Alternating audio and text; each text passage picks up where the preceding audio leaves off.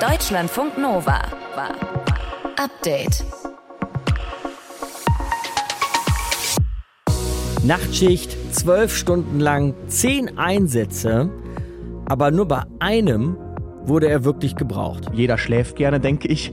Ja. Und wenn man dann um 3 Uhr morgens geweckt wird für, ähm, ja, ich habe jetzt seit drei Wochen und jetzt zog es gerade nochmal, dann ist das natürlich auch so emotional sehr ärgerlich. Hat uns Rettungssanitäter Louis Teichmann erzählt, von dem ihr gleich noch mehr hören werdet. Seine Arbeit ist nämlich eines unserer Themen heute.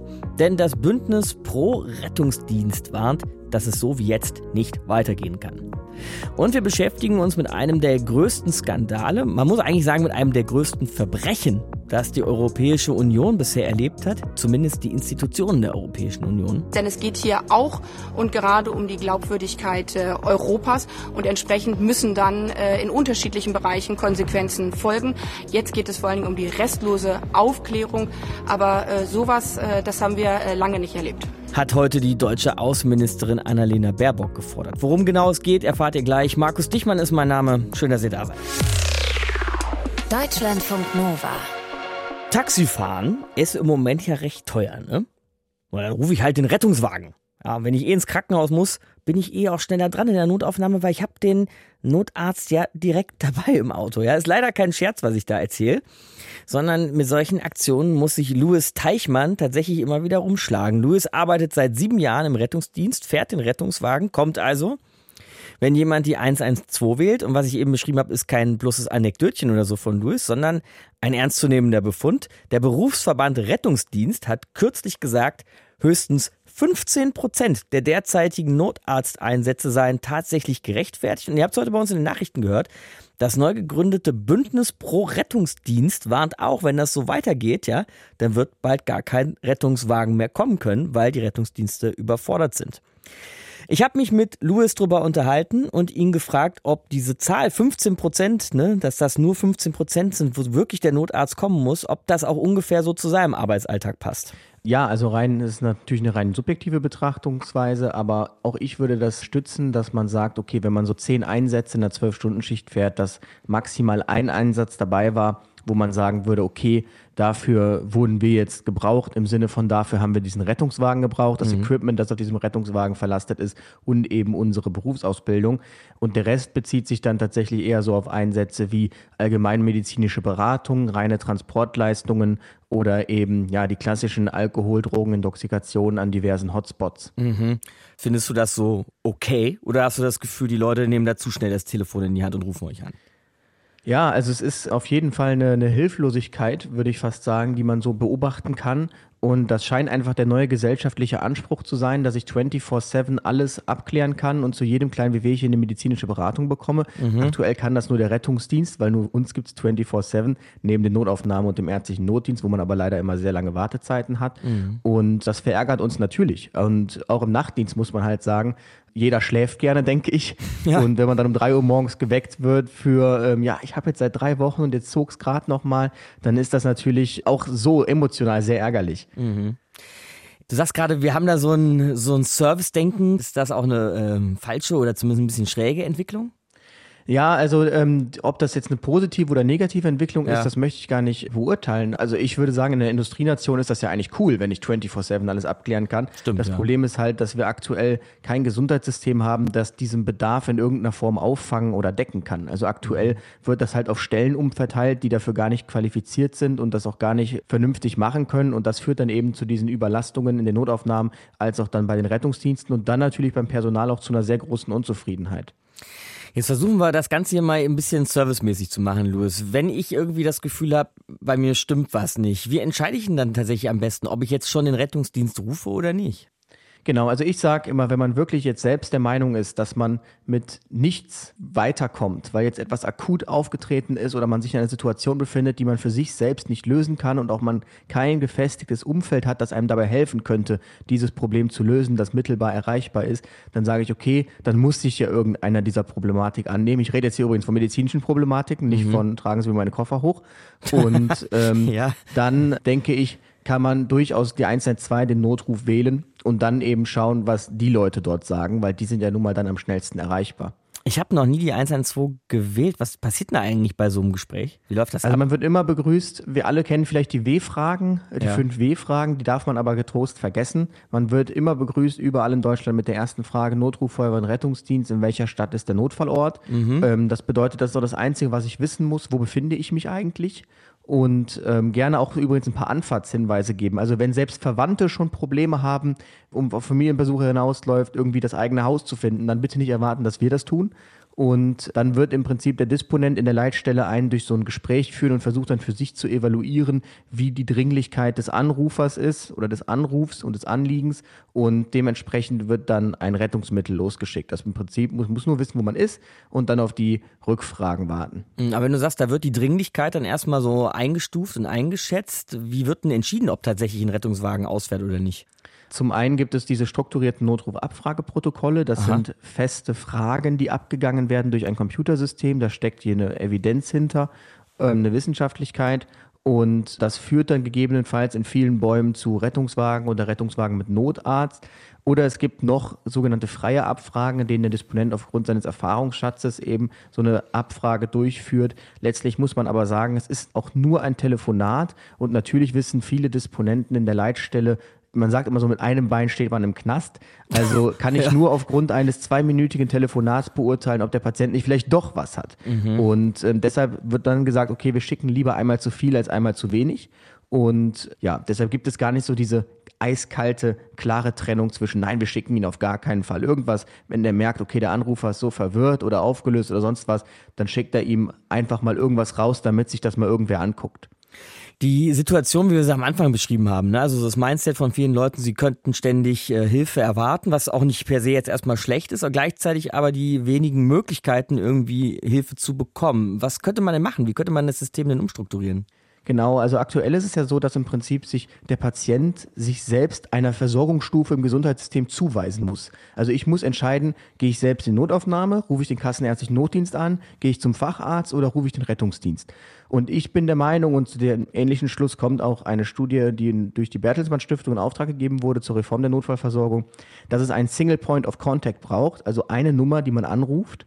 Und diese weist einem dann die entsprechend richtige Versorgungsstufe zu. Das bedeutet, ich entscheide nicht mehr, ob ich jetzt den ärztlichen Notdienst haben möchte oder eben einen Rettungswagen, sondern eine Nummer entscheidet das für mich und so wird die Belastung verteilt. Wäre eine Idee, wie man das Gesundheitssystem da an der Stelle reformieren könnte, kommt von nicht nur, aber auch von Louis Teichmann. Der hat sie jedenfalls gerade bei uns hier in Deutschlandfunk Nova formuliert. Er ist selber im Rettungswagen unterwegs und hat ein Buch geschrieben. Ein Satz am Limit. Was im Rettungsdienst schiefläuft und warum uns das alle angeht. Wenn ihr ein bisschen mehr noch von ihm zum Thema hören wollt, dann wäre das auf jeden Fall eine gute Idee. Deutschlandfunk Nova. Update. Ohne Vertrauen geht nix. Und das höchste Gut einer politischen Institution ist wahrscheinlich die Glaubwürdigkeit. Da hat das EU-Parlament jetzt ein echtes Problem. Denn EU-Parlamentarierinnen in Brüssel stehen im Verdacht, Geld aus Katar bekommen zu haben, um die Interessen Katars in Europa zu vertreten. Schauen wir kurz zurück auf den vergangenen Freitag. Da sollen unter anderem die griechische EU-Parlamentsvizepräsidentin Eva Kaili und fünf weitere Personen festgenommen worden sein. Säcke voll mit Bargeld sollen bei Durchsuchungen gefunden worden sein und jetzt wird ihnen eben Korruption, Geldwäsche und sogar die Bildung einer kriminellen Vereinigung zu Last gelebt. Eben durch vermutliche Einflussnahme aus dem Ausland, vermutlich durch Katar. Bundesaußenministerin Annalena Baerbock forderte heute, dass das Ganze aufgeklärt wird. Denn es geht hier auch und gerade um die Glaubwürdigkeit äh, Europas und entsprechend müssen dann äh, in unterschiedlichen Bereichen Konsequenzen folgen. Jetzt geht es vor allen Dingen um die restlose Aufklärung, aber äh, sowas, äh, das haben wir äh, lange nicht erlebt. Und für uns ist Caroline Born in Brüssel im Studio. Caroline, sag uns doch mal noch mal ganz kurz, was wir genau wissen bisher über diesen Korruptionsskandal. Also offiziell wissen wir noch ganz wenig. Da hast du im Prinzip schon eigentlich alles gesagt. Äh, Die belgische Staatsanwaltschaft hat vier Haftbefehle erlassen. Darunter soll Eva Kaili sein, laut übereinstimmenden Medienberichten. Sie ist eine der 14 VizepräsidentInnen des EU-Parlaments, auch wenn sie da mittlerweile suspendiert wurde von ihren Aufgaben und Pflichten. Und der Vorwurf lautet eben Bildung einer kriminellen Vereinigung, Geldwäsche und Korruption, weil ein Golfstaat große Geldsummen an Personen in Schlüsselpositionen im EU-Parlament gezahlt haben soll, um die Entscheidungen dort zu beeinflussen. Dabei wurden eben mehrere hunderttausend Euro bei Hausdurchsuchungen am Freitag sichergestellt. Und du hast ja auch schon diese Taschen voller Geldscheine erwähnt, die mhm. dabei angeblich gefunden wurden. Da ist ja auch von einer kriminellen Vereinigung die Rede und Kai Lee wird bei der ganzen Sache nicht allein gewesen sein. Wer wird dann noch beschuldigt? Es soll ihr Partner dabei gewesen sein, der auch im EU-Parlament arbeitet. Der kommt aus Italien, ebenso wie zwei andere Beschuldigte. Äh, da geht es um einen ehemaligen Abgeordneten des EU-Parlaments, der auch schon eine NGO gegründet hat ein anderer Chef von der NGO auch noch. Es gilt natürlich für alle die Unschuldsvermutung, das muss man immer dazu sagen. Und es wurde jetzt mittlerweile auch noch das Haus eines belgischen Sozialdemokraten durchsucht, der auch Abgeordneter im EU-Parlament ist. Der ist aber noch auf freiem Fuß. Bei den anderen dreien und eben bei Kylie ist es relativ sicher, dass die im Moment in Untersuchungshaft sind. Wenn man sich jetzt mal auf Spurensuche begeben wollen würde, ob Kylie in ihrer Position als Vizepräsidentin möglicherweise wirklich irgendwie beeinflusst worden sei oder geworden sein könnte, fällt ja schon auf, Caroline, dass es in den vergangenen Wochen und Monaten von ihr positive Äußerungen über Katar gab, ne?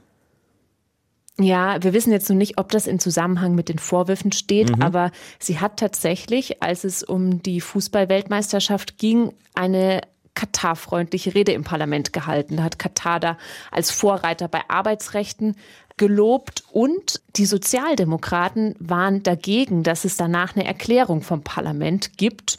Und danach hätten sich dieselben Sozialdemokraten, also nicht alle, aber einige, dann dafür eingesetzt, dass diese Erklärung möglichst milde ausfällt. So hat es ein belgischer Grünen-Politiker berichtet.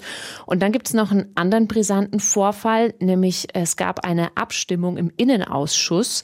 Da ging es um Visaregeln für Katar. Und bei dieser Abstimmung soll Kylie abgestimmt haben, obwohl sie gar nicht zu dem Ausschuss gehört. Was mhm. eigentlich, also das geht in Ausnahmefällen, aber da hat die SPD-Politikerin Katharina Bali, also die ist mit ihr in einer Fraktion danach gesagt, die hätte sich so nach hinten gesetzt und sich geradezu versteckt in dieser Abstimmung. Also alles, ja, bisschen seltsam. Mhm.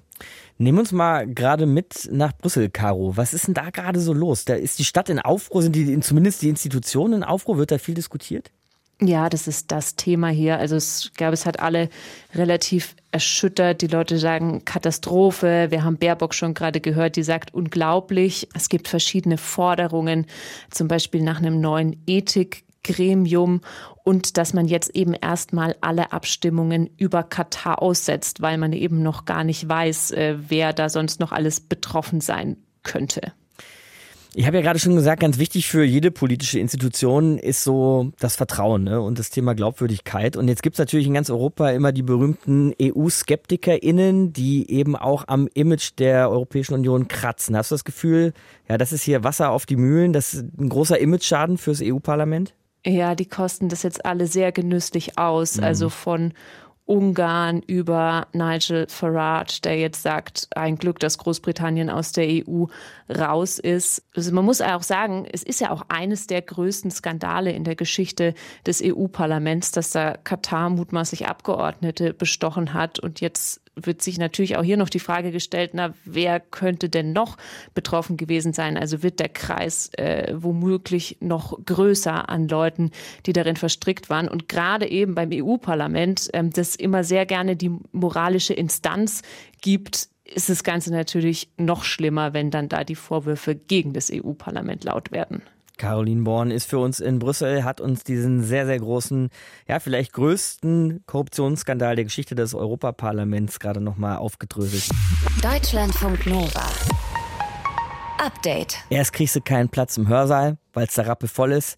Dann kriegst du keinen Platz in der Mensa, irgendwo am Tisch, um mal eben Mittagessen zu machen. Und wenn am Nachmittag, wenn du dich da in die Bib setzen möchtest zum Lernen, auch keinen Platz frei.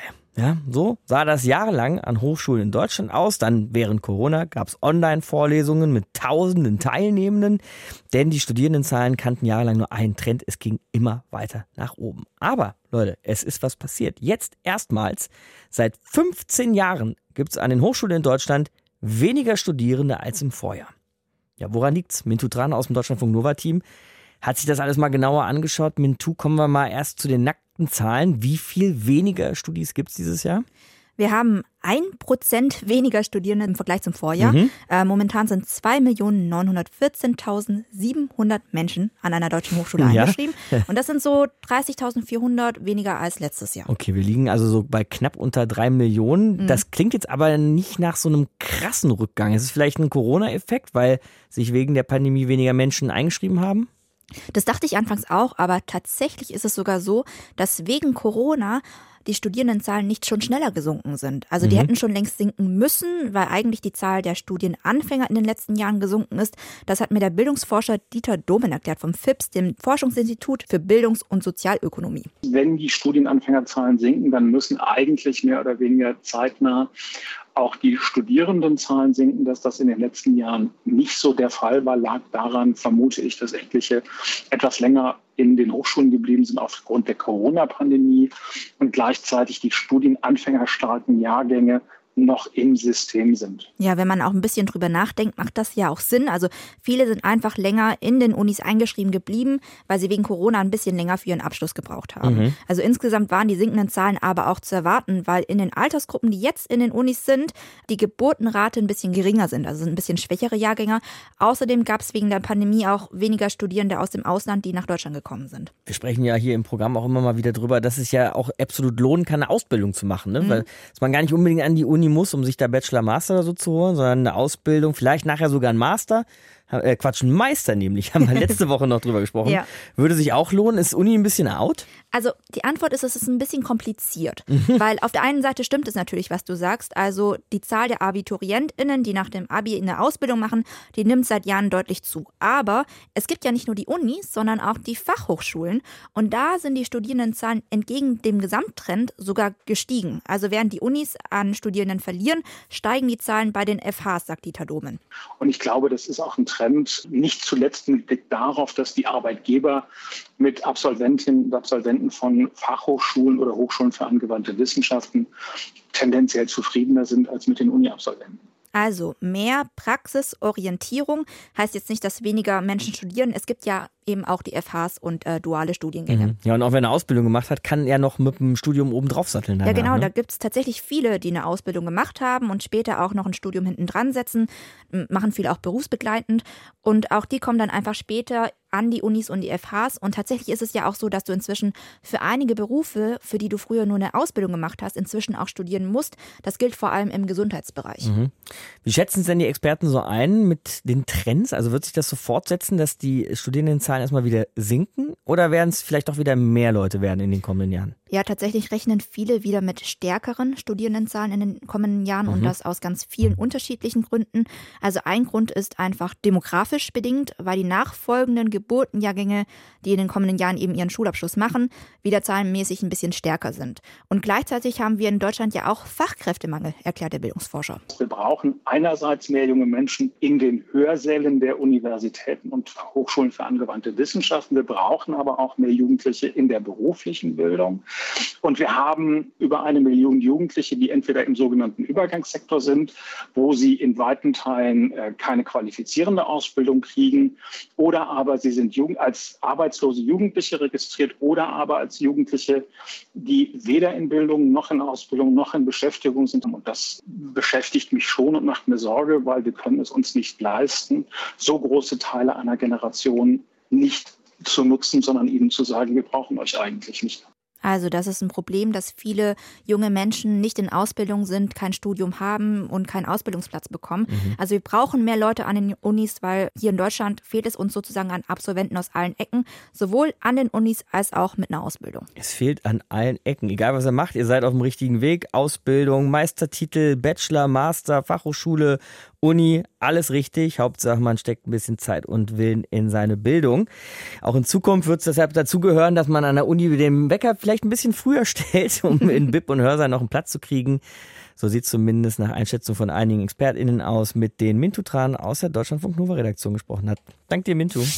Deutschlandfunk Nova. Update. Wir versuchen ja wirklich immer, euch einen guten Überblick zu geben, so über alles, was auf der Welt passiert. Weshalb wir jetzt auch an der Stelle mal wieder nach Südamerika schauen wollen, und zwar genauer nach Peru.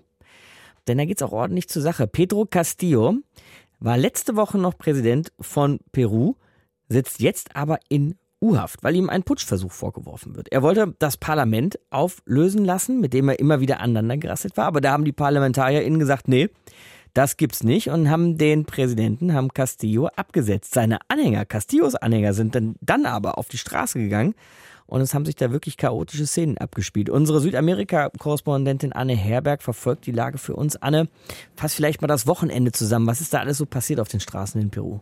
Ja, also das Wochenende, da ging es wirklich wild her in Peru, vor allem in den Regionen äh, im Süden des Landes, Apurima, Arequipa, Ica, da äh, wurde auch der Ausnahmezustand erklärt. Dort gab es wirklich ganz, ganz heftige Zusammenstöße zwischen den Demonstranten, die auf die Straße gegangen sind, mit den Sicherheitskräften. Es wurde von Demonstrierenden dort ein lokaler Flughafen angezündet. Das sind so Regionen, wow. die auch grundsätzlich hinter Castillo stehen. Es gab da sogar Tote und Verletzte und auch in der Hauptstadt Straßenblockaden, Zusammenstöße. Also es war ein, ja, sehr aufregendes Wochenende in Peru und das Land kommt auch weiter nicht zur Ruhe. Die Demonstrierenden, hast du ja jetzt auch nochmal gesagt, sind vor allem Leute, die eben auf Seiten Castillos stehen. Was wollen die genau? Naja, die Situation ist ja die, du hast sie ja vorher schon zusammengefasst. Castillo hat das Parlament auflösen wollen, Stunden bevor dieses Parlament zum dritten Mal ein Amtsenthebungsverfahren gegen ihn beginnen wollte. Mhm. Daraufhin hat der Kongress dann gesagt, nee, wir machen dieses Amtsenthebungsverfahren trotzdem und haben mehrheitlich für die Absetzung Castillos gestimmt. Er ist dann raus, wollte so die Infos von uns Zuflucht suchen bei der Diplomatie Mexikos in der Botschaft, wurde dann aber, weil es Stau auf den Straßen gab, hing er fest und wurde festgenommen und ihm, er sitzt jetzt in U-Haft und ihm wird ein Putschversuch vorgeworfen. So, das ist jetzt erstmal die Zusammenfassung. Mhm. Die Anhänger äh, Castillos sagen aber, ja, so einfach ist das nicht. Das ist ja nicht hier Gute und Böse auf der einen Seite, sondern die Lage ist komplex. Peru steckt seit Jahren in der Krise. Auch der Kongress hat von Anfang an ja immer wieder versucht, äh, Castillo abzusetzen. Das heißt, die Anhänger sagen, die haben ihn von Anfang an nicht akzeptiert. Sie haben von Anfang Anfang an gegen ihn gespielt. Sie haben jetzt erreicht, was sie von Anfang an wollten. Das hast du gerade schon sehr schön gesagt, Anne. Die Krise ist komplex. Das musst du uns vielleicht wirklich auch noch mal ein bisschen aufdröseln. Was ist denn eigentlich das Problem gewesen zwischen Präsident Castillo und dem Parlament? Na, ich glaube, das Problem ist vielmehr, dass Peru seit Jahren in der Krise steckt. Das hat schon wirklich vor Jahren angefangen. Es hat viel mit einem großen Korruptionsskandal zu tun, der hier in ganz Südamerika übrigens äh, Politiker, in den Politiker überall verstrickt waren. In Peru besonders. Also seit 2017 mit diesem großen Schmiergeldskandal um den brasilianischen Baukonzern Odebrecht sind hier in Peru wahnsinnig viele Politiker darin verwickelt gewesen. Ein Präsident nach dem anderen musste den Hut nehmen. Ein ehemaliger Präsident äh, hat sich sogar das Leben genommen im Rahmen dieser Ermittlungen gegen ihn. Und seitdem kommt das Land nicht zur Ruhe. Also wir haben innerhalb von wenigen Jahren immer wieder neue Staatschefs, die dann wieder abgesetzt werden, gegen die der Kongress wieder ein Misstrauensvotum macht, was in Peru auch extrem einfach ist, im Gegensatz zu anderen Ländern. Das kritisieren viele Leute auch. Das ist die politische Situation. Auf der anderen Seite haben wir einen Kongress, der eben Castillo von Anfang Spinnefeind war. Äh, Castillo ist ja mit einer ganz, ganz knappen Mehrheit nur gewählt worden. Er ist ein Outsider, politisch unerfahren, ein ehemaliger Dorfschullehrer, stand so als Hoffnungsträger der Landbevölkerung, der Indigenen, der Armen und hat von Anfang an auch gesagt, die weiße Elite aus der Oberschicht ist gegen mich.